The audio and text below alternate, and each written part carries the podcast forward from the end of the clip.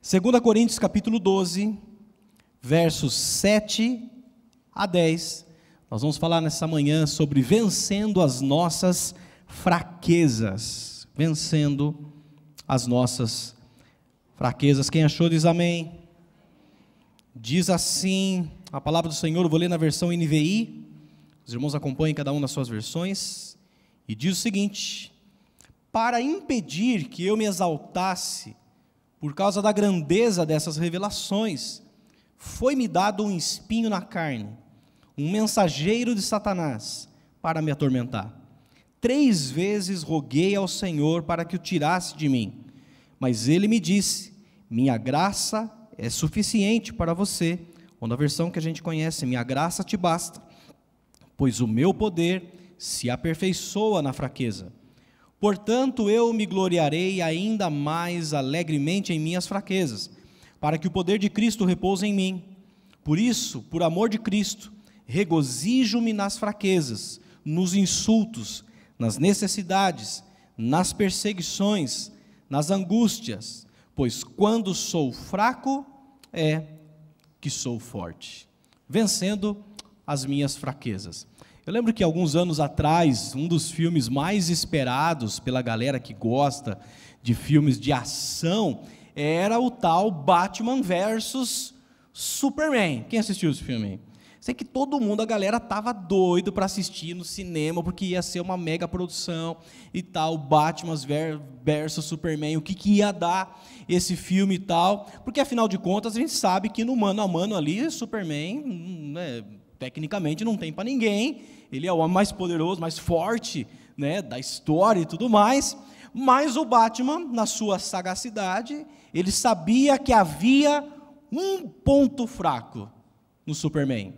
E apenas um, e se ele soubesse usar de maneira inteligente, esse um ponto fraco, essa única fraqueza que o Superman tinha, ele teria alguma chance. E foi exatamente aí que ele conseguiu é, vencer o Superman. E qual era a fraqueza do Superman? A kriptonita. A kriptonita.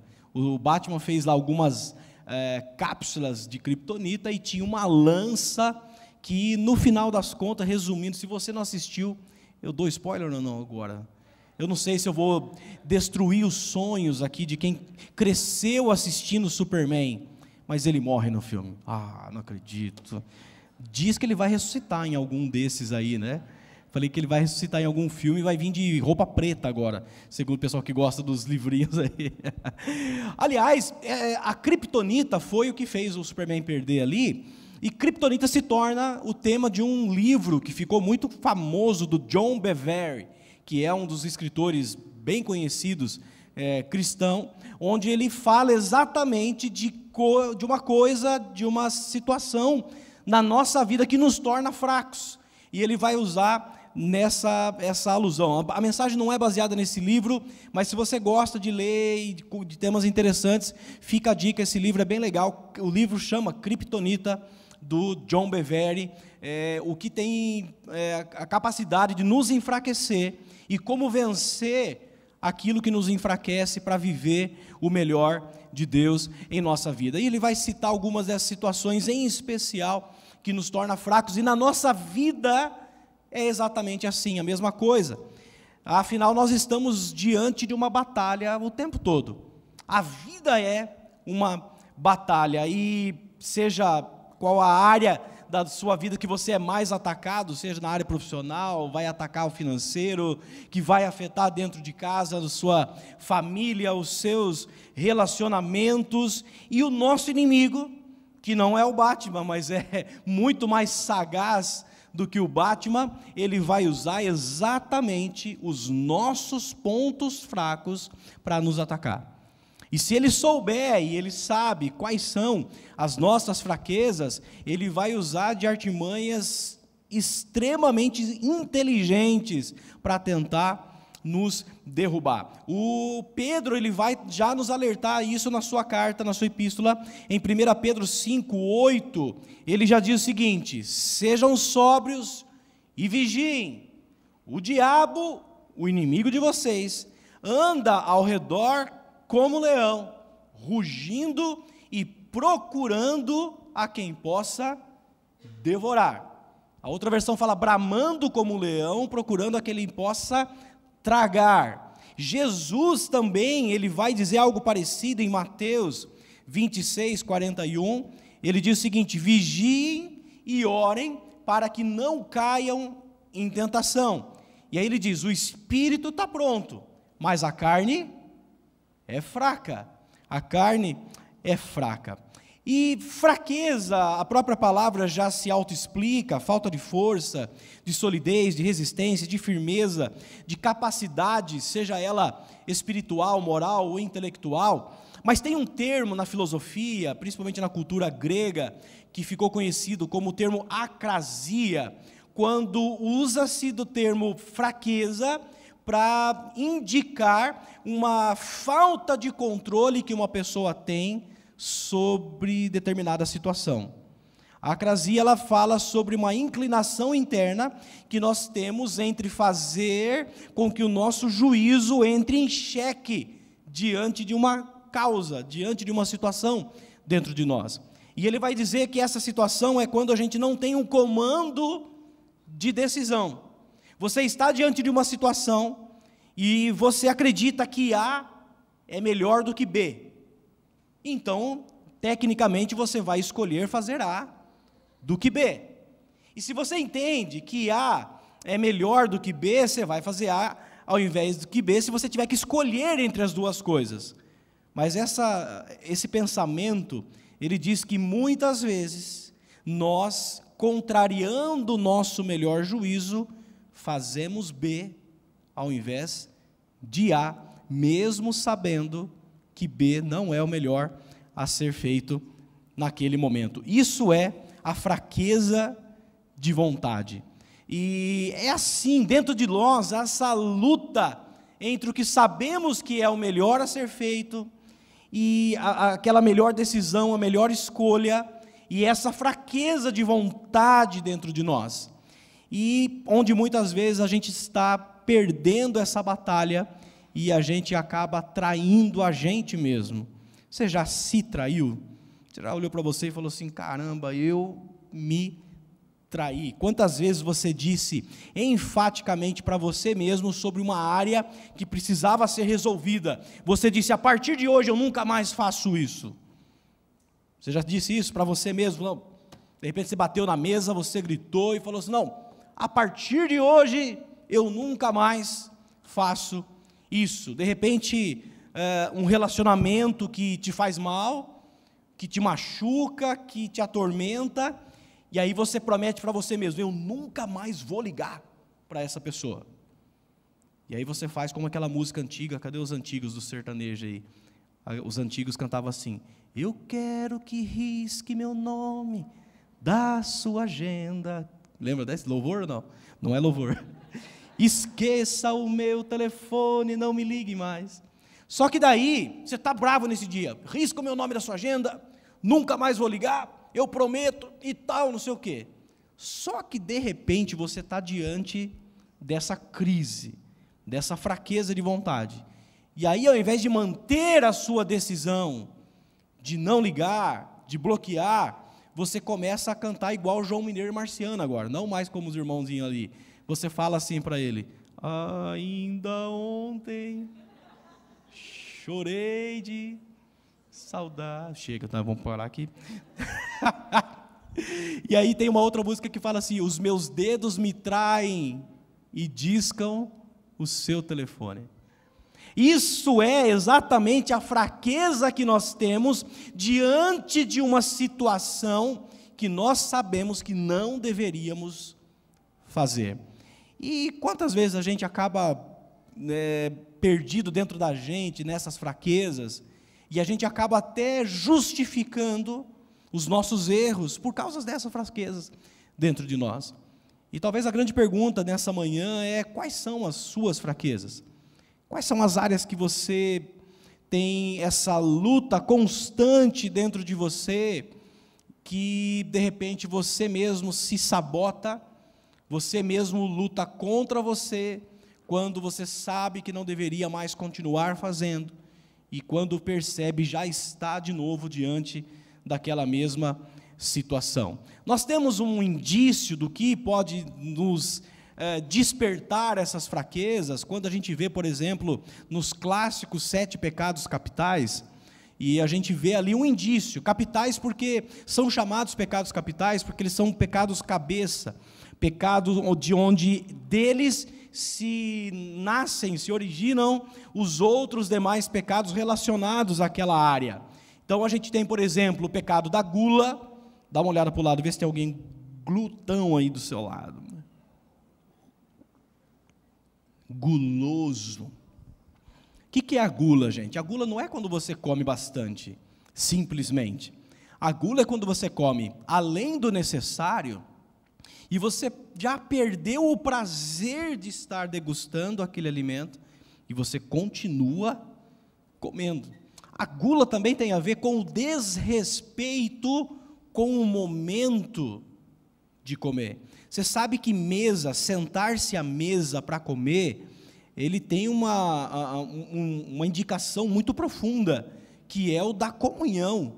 Mesa fala de comunhão, mesa fala de estar junto, mesma, mesa fala de partilhar da sua vida com o outro. Por isso que tem aquela frase, né? Senta para comer. Fala para o irmão do seu lado, senta para comer, irmão. Ou você é daquele que levanta cedo, encosta o barrigão na pia e ó, chega e tal, e no trabalho também você leva e tal. A gula, ela tem essa indicação. Avareza, segundo pecado capital, que tem a ver com a cobiça de bens, de dinheiro, querer ter a qualquer preço, conquistar a qualquer coisa, sendo sempre para o seu benefício próprio. Nós temos a inveja como terceiro pecado capital, que é querer ser e ter o que o outro tem, mas no seu é, ápice, no seu ponto alto, é não querer que o outro seja o que é, e não querer que ele tenha o que ele tem, uma vez que você não consegue ser quem ele é, e não consegue ter o que ele tem, você deseja o mal para essa pessoa, ele trocou de carro e você não conseguiu trocar, e você ficou desesperado dentro de você, falando, não acredito que trocou de carro. Quando aparece um risco no carro novo, dá uma sensação de vitória dentro de você. Já aconteceu isso com você? Não, imagina, aqui está tudo belezinha. Já aconteceu comigo. Já, tanto pró quanto contra. Né? Tanto que a inveja dizem que foi o pecado que fez Caim matar Abel, matar o seu irmão. Primeiro assassinato da história, quando ele vê Deus aceitando a oferta de Abel e não aceitando a sua oferta. Ele fica doido dentro dele, ele arma uma cilada para o seu irmão e ele mata o seu irmão. Ainda falamos no quarto, o pecado capital, a ira que é aquela junção de ódio, de raiva, uma explosão do sangue quente. E é interessante porque a Bíblia fala que há um limite, né? Você pode se irar. Efésios é, 4, 26 vai falar que você pode se irar sem pecar. Irai-vos e não pequeis. E aí ele completa depois: não deixe o sol se pôr sobre a sua ira. Ou seja, conserta as coisas antes que o dia acabe. Mas tem gente que o pavio não, não dá para ficar irado sem pecar. Tem gente que é esquentadinho e toda vez que fica irado, ele passa dos limites. Tem algum esquentadinho na sua família ou não? Na sua casa? Uma esquentadinha? Tem umas irmãs que falam ah, para você. Né? Dá uma olhadinha para o lado e fala, hum, fala para ele, hum, sei. o quinto ainda fala, o quinto pecado capital vai falar da soberba e todos os pecados que são ligados ao orgulho extremo. O orgulho é aquela necessidade que a pessoa tem de olhar o outro de cima, de se sentir superior, de se sentir sempre melhor, maior, de estar acima. Aliás, o orgulho fala do pecado de Lúcifer. Quando ele olha para Deus, ele fala: por que só ele pode ser adorado? Por que ele tem que ser o bom? Eu também quero, eu vou colocar um trono lá, a Bíblia diz, né? Colocarei um trono, eu me assentarei e eu serei semelhante ao Altíssimo. E a Bíblia diz que não deu muito certo para Lúcifer, não. Ele e um terço dos seus lá foram, ó, enxotados do céu. A soberba e o orgulho nunca é um bom caminho, mas está sempre aí nos, nos pegando, simplesmente, é, principalmente quando somos ofendidos. A fagulha do orgulho no nosso coração é a ofensa. Aliás, é um outro livro do John Bevere, que, que é o mesmo cara do, da Kryptonita aqui, tem um outro livro é, que ele chama de A Isca de Satanás, que ele fala exatamente sobre isso. O sexto pecado é capital, é a luxúria, que está ligada aos pecados dos prazeres sexuais e imorais. Alguém já disse que esse é o pecado mais gostoso, porque ele envolve a área do prazer extremo do ser humano.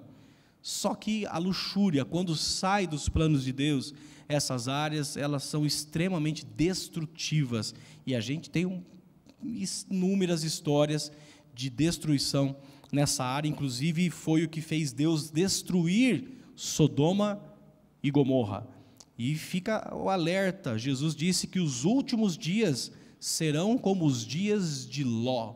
E quando a Bíblia fala dias de Ló, fala exatamente com as características de Sodoma e Gomorra. Imoralidade ao extremo, e não precisa nem falar, é só você ligar as redes sociais e a televisão, que você vai ver que talvez esteja muito pior do que foi Sodoma e Gomorra. E o sétimo pecado, pecado capital, o que nos dá mais tranquilidade, que é a preguiça. Tem algum preguiçoso do lado de você não? Assim, nossa, mãe, hoje já dei até uma espreguiçada e tal. Nosso culto é tarde de domingo, né? Comparado com algumas igrejas, é 10 e meia. Tem gente que consegue chegar às 11 e 10, 11 e 15. O que foi? Perdi hora. Falei, meu Deus do céu, por quê? Precisava dar uma descansada. A pessoa sempre precisa descansar. Preguiça. Provérbios vai dizer, vai ter com a formiga, preguiçoso. Vai aprender com ele. Esses aqui são só alguns indícios, porque Paulo, aqui nesse texto, ele está falando de revelações que ele teve ele está falando que ele foi levado ao terceiro céu. Ele viu coisas que ele não pode dizer, que ele não podia revelar. E aí ele chega aqui e ele fala: Eu tenho em mim um espinho na carne. Eu tenho em mim uma fraqueza, algo que eu roguei ao Senhor por três vezes, para que ele tirasse isso de mim. A gente não sabe ao certo o que é esse espinho na carne de Paulo, tem algumas especulações teológicas que eu não vou entrar em questão, mas eu sei que Deus olha para ele e a resposta não foi exatamente a que Paulo esperava, e talvez não é a que a gente espera quando a gente olha para o céu e fala: Deus, tem uma fraqueza, eu preciso de ajuda. E eu tenho alguns indícios aqui para nós pensarmos nessa manhã de como a gente lidar com as nossas fraquezas, de como lidar com essas áreas que são o nosso espinho na carne. E a primeira coisa que a gente tem que saber ao lidar com as nossas fraquezas é que todos temos os nossos pontos fracos. Você pode falar isso comigo? Diga: todos temos nossos pontos fracos. Não muito tempo atrás, o importante para a sociedade era você ter para ser. Não era assim? O bom para lá fora é aquele que tinha. Não, aquela pessoa tem condição, aquela pessoa tem aquilo, aquela pessoa tem dinheiro, a pessoa tem uma posição. Hoje em dia, com as redes sociais, isso mudou um pouco. Porque hoje você não precisa nem ter muito para ser, você precisa parecer que tem. Você posta uma foto lá, mais ou menos, você arma um esquema, você faz não sei o quê, e tem muita gente usando disso para se sentir aceito, para dar uma encoberta na sua fraqueza. Sabe aquela pessoa que se mostra perfeita demais? Aquela pessoa que se mostra forte demais, inteligente demais, que pessoa sensacional, crente demais. Você conhece aquela pessoa que é crente demais? Tem uns crentes que eu falo, não é possível que está aqui na terra ainda. Não, Deus já tinha que ter, não, já era para ter sido arrebatado, igual Enoque, Eli, não é possível, é muito crente. Você conhece algum crente demais? Dá uma olhada para o lado e fala, ai meu Deus. Aquele que mostra o seu lado anjo perfeito, 99% anjo perfeito, mas aquele 1%, ele acaba deixando escondido essa pessoa, se você encontrar assim, fica uma dica aqui, ó. Quem gosta de dicas importantes para a vida? Se você encontrar gente assim perfeitinha demais, crente demais, boa demais, forte demais, inteligente demais, sai de perto. Sai de perto porque é fake. É fake, fake news para sua vida. Fuja dessa. Sabe, gente, nós em geral nós não gostamos de mostrar as nossas fraquezas. A gente gosta sempre de mostrar os nossos pontos fracos. Quando a gente se apresenta, quando você faz um currículo, quando você está conversando, quando alguém pergunta para você o que você faz na vida, como que é a sua história e não sei o quê, você não gosta de falar das suas fraquezas. Você não gosta de falar daquilo que te dói, daquilo que, que você é fraco, porque as nossas fraquezas ela vai muitas vezes nos apontar para um lado vergonhoso nosso. Vai nos apontar para um sentimento de que nós estamos sendo diminuídos com aquilo e a gente passa a esconder aquilo para manter uma imagem razoável do que eu quero que a pessoa pense de mim. Que a pessoa ela olha para mim e eu quero que ela tenha um tipo de pensamento sobre nós, enquanto que na verdade deveríamos agir ao contrário, porque as nossas fraquezas, os nossos pecados, eles nos nivelam. A Bíblia diz, Romanos 3,23, que todos pecaram e separados, destituídos estão da glória, da presença de Deus. Todos nós temos os nossos pontos fracos, nós estamos no mesmo barco. Tem alguém, sei lá, para vocês diga, olha, nós estamos no mesmo barco, meu irmão. Aproveita, vira para o outro lado e fala assim: Eu não sou melhor que você. Ai. Tem gente que está esperando ouvir isso, ó, há anos. e Paulo, ele chega e ele fala assim: Eu tenho um espinho na carne. Eu tenho uma fraqueza. Eu tenho uma área na minha vida que eu não consigo dominar, que eu não tenho controle sobre ela. E tem uma frase para encerrar esse primeiro ponto: admitir nossas fraquezas quebram os muros entre nós e Deus. Você pode repetir isso comigo? Lê comigo? Dois, três e. Admitir nossas fraquezas quebram os muros entre nós e Deus.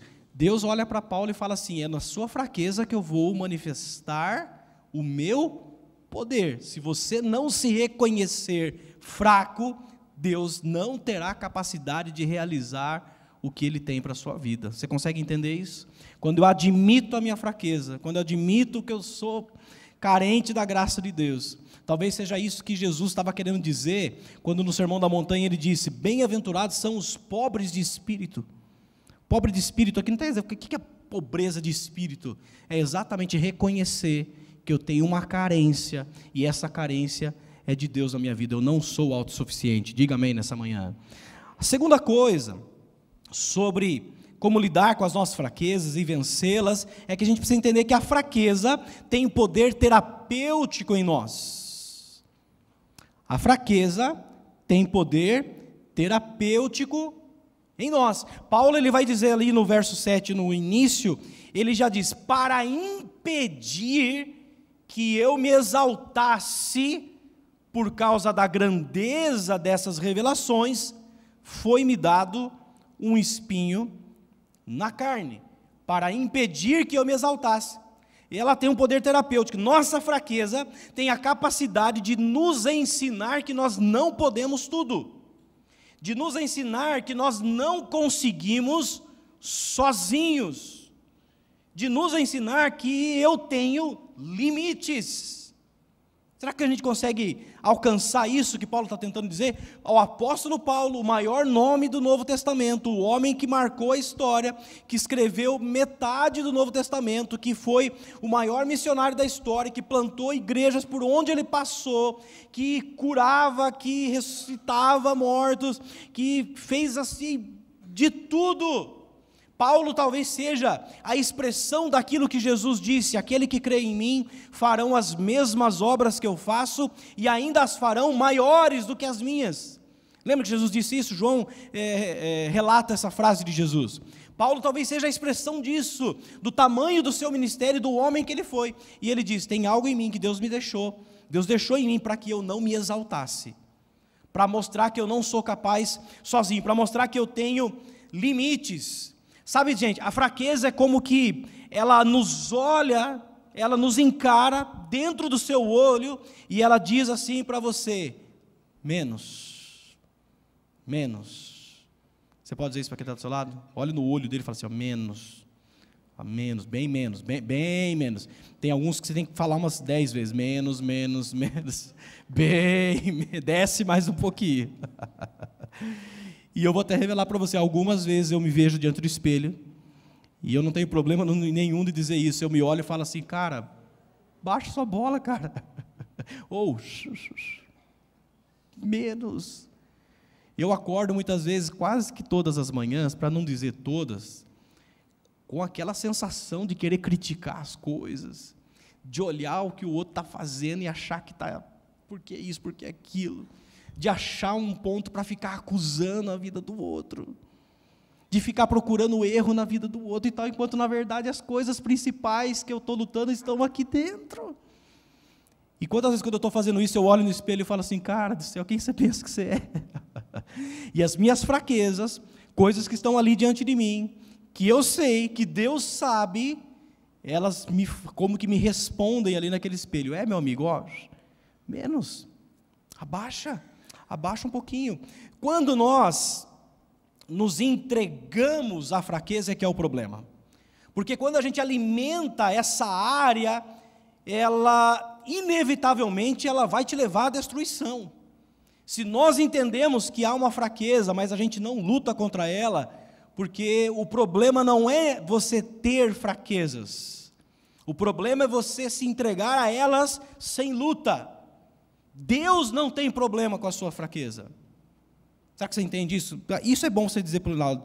olha com o dedinho de profeta assim, fala para ele: ó, Deus não tem problema com a sua fraqueza. Ele olha para você com fraco. Tal. Gente, por que, que isso é importante? Que tem muita gente que não consegue falar com Deus, que não consegue se relacionar com o Pai por causa das suas fraquezas. Paulo estava aqui falando: olha, eu tenho uma fraqueza, eu estava falando por três vezes com Deus, para Deus tirar isso de mim. Isso não impediu Paulo de se colocar diante de Deus. Deus não tem problema com a sua fraqueza. O problema é quando nós nos entregamos à nossa fraqueza sem luta. E quantas pessoas estão se autodestruindo porque não lutam com as suas fraquezas, não enxergam dentro de si as áreas que estão acabando com elas. Quantas pessoas que não conseguem identificar o problema com a bebida, com cigarro, com vício, com drogas, com sexo desenfreado, com áreas que, que, que envolve talvez até o próprio dinheiro, o consumismo, o materialismo, coisas que você está se deixando ser destruído com aquilo. Sabe, gente, eu tive um pai maravilhoso. Meu pai faleceu em 2004, está na glória lá me esperando.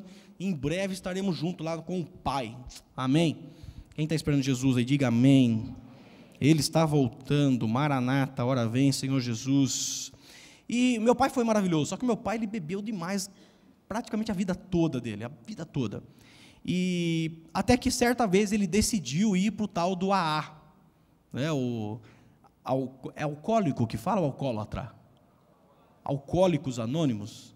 Então, porque antigamente falava alcoólatra, agora não pode falar alcoólatra. Alcoólatra é meio ofensivo, né? Então, só não, não sou alcoólatra, sou alcoólico.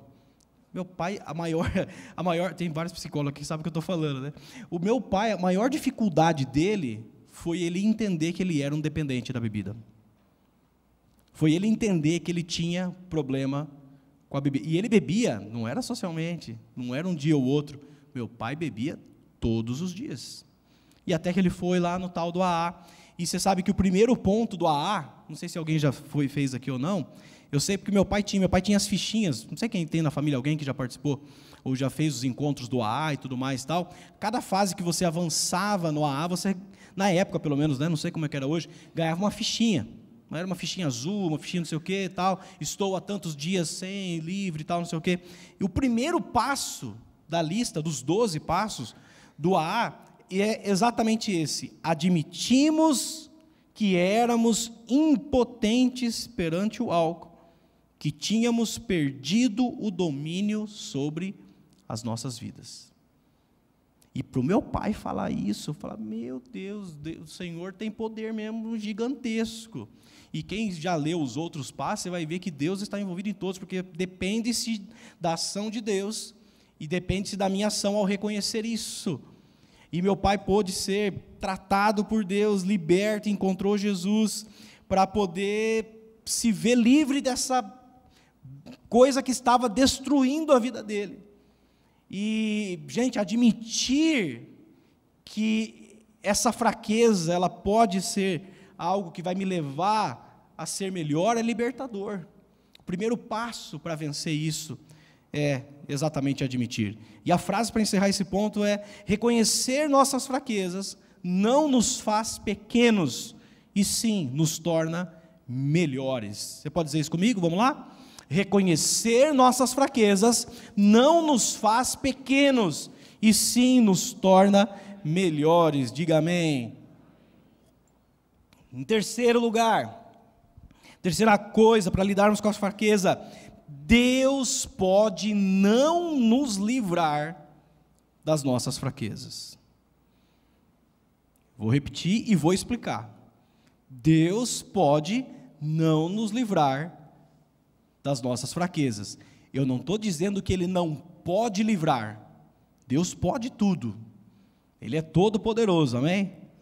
Mas Ele pode não te livrar das suas fraquezas. Eu vou explicar por quê.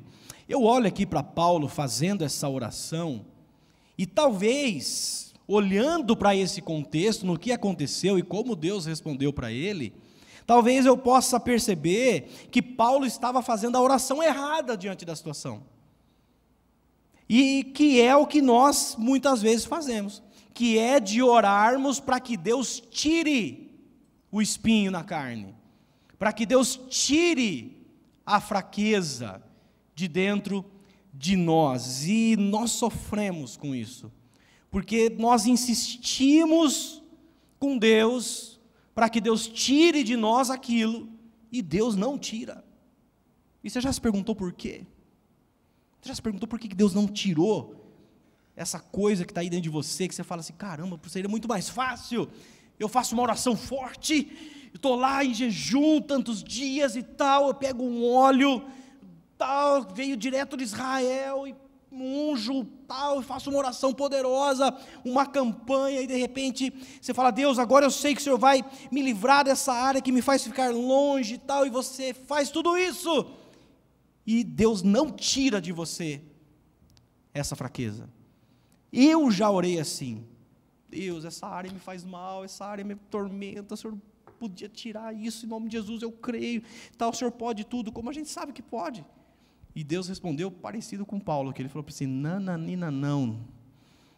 E sabe por quê, gente? Sabe qual a resposta do Espírito Santo para o meu coração? Que de repente pode ser para o seu, que está lutando com uma área que você se vê recorrente, que você conserta, você fica bem com Deus, daqui a pouco você cai de novo, daqui a pouco você conserta, você se vê bem de novo, daqui a pouco você vacila de novo, e você fica nessa gangorra de sofrimento dentro de você, com essa área, com essa fraqueza, com esse pecado. Eu orei isso a Deus e Deus falou assim: não, sabe por quê? Porque eu quero fazer isso junto com você. Eu não quero arrancar de você simplesmente como um passe de mágica. Eu quero agir junto com você. Sabe aquele equilíbrio que a gente precisa encontrar entre a responsabilidade do alto com a autorresponsabilidade? Porque, gente, é muito fácil a gente transferir para Deus, ah, Deus também não me ajuda, Deus também não tira, Deus também não arranca isso de mim. Já orei, já pedi, já fiz jejum, já fiz campanha, Deus não arranca, e Deus estava falando assim, viu? Tem a minha parte nisso, mas eu quero fazer junto com você. Tem a sua responsabilidade nessa área. E eu não sei se eu coloquei essa frase, mas essa frase que eu achei sensacional, que diz assim: um erro é esperar de braços cruzados que Deus faça tudo por nós. Outro erro é achar que Deus está de braços cruzados, esperando que nós façamos tudo. Eu vou repetir. Olha só como, como há um contraponto aqui. Um erro é esperar de braços cruzados que Deus faça tudo por mim. E outro erro é achar que Deus está de braços cruzados esperando tudo de nós. A gente fica nessa luta. Eu, eu também eu vou cruzar o braço, Deus que faça tudo. E aí gente, Deus não faz. Aí você entra no outro extremo. Você fala assim: é, Deus é que está de braço cruzado e não vai fazer nada. Enquanto que, na verdade, nós precisamos encontrar o ponto que Deus está falando para Paulo. Falou: olha, a minha parte é te dar graça suficiente para você vencer isso. Interessante que lepra, na Bíblia, no Antigo Testamento em especial, ela era relacionada a alguém que estava em pecado. A lepra ela representava, é, de uma maneira nítida, vista, física, a ação do pecado na vida de alguém, que era autodestrutivo, que ia corroendo, que era extremamente contagioso, você afeta quem está perto de você. E Naamã se viu leproso. Você conhece a história? Naamã estava lá leproso e tal, e, e ele vai até Eliseu, porque uma menina fala que tem um homem de Deus lá tal, e ele chega lá exatamente com esse pensamento que a gente tem aqui, que eu estou tentando te passar com essa ideia de que eu vou lá, vai orar, vai ter uma oração forte, Eliseu vai impor as mãos e tal. Ele achou que Eliseu era pentecostal. Não sei se ele achou que Eliseu era do reteté. E Eliseu era mais calminho. Ele era mais tradicional, ele era mais, mais calmo. Quem velho aí sabe o que eu estou falando. E ele vai até Eliseu. Só que Eliseu não faz do jeito que ele achou que ele ia fazer. Eliseu é usado por Deus para falar assim para ele: olha, eu faço, mas tem a sua parte no negócio. E aí Deus usa a menina que já tinha falado para Eliseu: Olha, tem profeta na minha terra, lá em Israel, tem um homem que pode te ajudar nisso. Eliseu é um tipo de Cristo, ele representa Jesus ali no Velho Testamento. Aí Naamã vai até lá, leva presente, oferta, dinheiro, tal, não sei o quê. Quando ele chega lá, é, Eliseu não sai, ele manda Geazi, ele manda o seu servo. E aí Naamã já fica bravo. Fala, Poxa, mano, vim aqui para falar com o homem, vim falar com a Xuxa, mandou a Paquita para falar comigo aqui. já, já não gostei. Já, já fiquei bravo. Tal. Daí, qual que é a ideia? Ó, é o seguinte, você vai no rio, você vai mergulhar sete vezes. Naamã ficou doido da vida. Ah, eu achei que ele vir aqui, pôr a mão, tal, não sei o quê. E aí Deus usa um servo dele. Fala assim, se ele tivesse te pedido uma coisa mais difícil, senhor não tinha feito o senhor trouxe riqueza, tal, não sei o que, que custa, vamos lá, mergulho. Deus usa esse rapaz para ajudar a quebrantar o coração dele, para dizer, olha, tem uma parte sua nesse negócio, tem uma participação sua, Deus quer fazer, mas Ele quer fazer junto com você. Ele quer quebrar esse orgulho aí, Ele quer quebrar essa resistência, Ele quer que você dê um passo, Ele quer que você também mostre que você quer essa ajuda. E aí Naamã fala, tá bom, então vamos lá. Aí Naamã vai, e ele mergulha sete vezes, e é curado. Quantos de nós, às vezes, mergulhamos uma, duas, a gente fala, ah, Deus não está fazendo, eu vou parar, não vai acontecer e tal, eu não, não, não é assim, e eu acho que não vai acontecer, enquanto que eu estou olhando para os céus e já culpando a Deus, como que olhando para Deus e falando assim, Deus não vai tirar isso de mim, e Deus está respondendo para mim e para você, eu quero fazer, mas eu quero fazer junto com você. Sabe por quê, gente? Não adianta ajudar quem não se ajuda. Você já tentou ajudar alguém a sair de uma situação que ela não faz nada para sair da situação? É só perca de tempo, de dinheiro, de esforço. Agora, se a pessoa luta com a maneira que ela pode, com o que cabe a ela, diante de Deus aqui falando, ele vai entrar com a outra parte e o impossível vai acontecer. Você pode dizer amém? Aleluia. E em quarto, e último lugar, deixe a graça de Deus te envolver todos os dias. Tem alguém do seu lado para você dizer isso? Diga: deixe a graça de Deus te envolver todos os dias. Quando a gente entende todas essas coisas, que eu tenho meu ponto fraco, quando eu entendo que isso é terapêutico em mim, que tem uma capacidade de me tratar, quando eu entendo que Deus até pode não tirar essa fraqueza de mim, eu me abro para receber a graça dele, porque Deus fala: não é que eu não vou fazer nada, muito pelo contrário, a maior parte será minha, eu vou te dar graça. Ah, o texto vai dizer exatamente isso no verso 9: Mas ele me disse: Minha graça é suficiente para você, pois o meu poder se aperfeiçoa na fraqueza, na sua fraqueza. A graça de Deus é derramada sobre aqueles que se abrem e admitem a sua fraqueza e que dependem da ação de Deus. E, gente, isso é todos os dias. Todas as manhãs eu levanto e eu falo: Deus, se ontem eu venci uma fraqueza, hoje eu preciso de novo de uma nova porção da tua graça para eu continuar vencendo essa área. Que, gente, se você abandonar esse tratamento espiritual de receber da graça de Deus todos os dias, de se inclinar, de render, de reconhecer, é questão de tempo para essa fraqueza voltar a ter força e derrubar você de novo.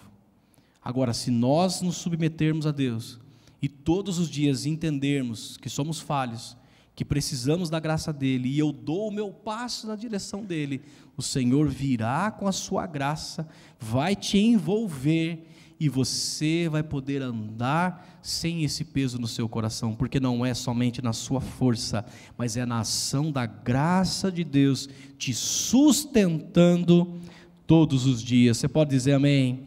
A frase desse ponto diz: A fraqueza confessada e entregue nas mãos do Senhor é o acesso que Deus precisa para transformá-lo em um vencedor. Vamos ler isso juntos? A fraqueza confessada e entregue nas mãos do Senhor é o acesso que Deus precisa para transformá-lo em um vencedor. Quantos querem vencer aqui nessa manhã? Amém, queridos. Nós não venceremos pela nossa força, nós não venceremos pelo simplesmente um pensamento forte, mas quando eu entrego isso e recebo da graça do Senhor, Ele me sustenta todos os dias para andarmos em vitória a cada manhã. Amém? Fique de pé no seu lugar, o pessoal do louvor vai chegar. Eu quero orar com você nessa manhã, que assim como eu, talvez tantas vezes acorda, olha no espelho e fala: miserável você, hein? Você não vale nada, mas eu gosto de você. você precisa da graça e do amor de Deus todos os dias todas as manhãs. Você pode fechar os seus olhos? Coloque as mãos no seu coração hoje. Eu não sei qual é a área que você precisa de toque do Espírito Santo, qual é a sua fraqueza. Mas eu sei de uma coisa: todos nós somos iguais nisso. Não sou melhor que você. Aquilo que eu venci não me torna melhor do que você, e tem área que eu ainda estou vencendo que talvez você já venceu. Isso nos nivela, somos iguais. Iguais porque todos carecemos da graça do Senhor. Talvez nós nessa manhã precisamos entender que essa fraqueza ela está tratando a gente. Ela nos ajuda a descer um pouco. Ela nos ajuda quando olhamos aquele espelho e ela diz para a gente assim: menos, menos. Quando nós entendemos que Deus pode até não tirar essa fraqueza de nós, porque Ele quer agir junto com a gente. Ele quer caminhar do nosso lado todos os dias, Ele quer esse acesso na nossa vida a cada manhã.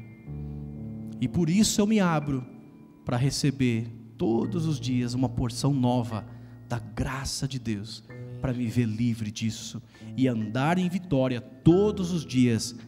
É possível, se assim fizermos em nome de Jesus.